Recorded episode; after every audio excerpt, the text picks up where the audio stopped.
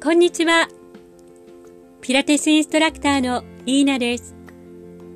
ピラティスマスタリーを通じてピラティスをご紹介しています。今日はピラティスの8つのキーワード4アイソレーションについてお話しします。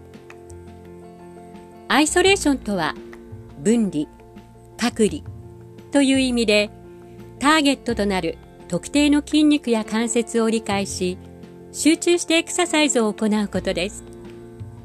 安全で効率の良いエクササイズを行うための必須の要素となります。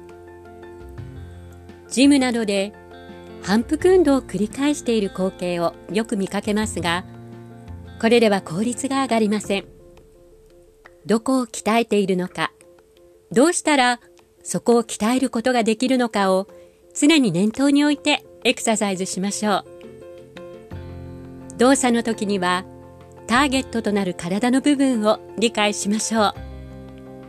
エクササイズ中は常にそこに意識を集中させます。部位を特定することでリハビリ効果が高まります。次回はコントロール、コントローロジーについてお話しします。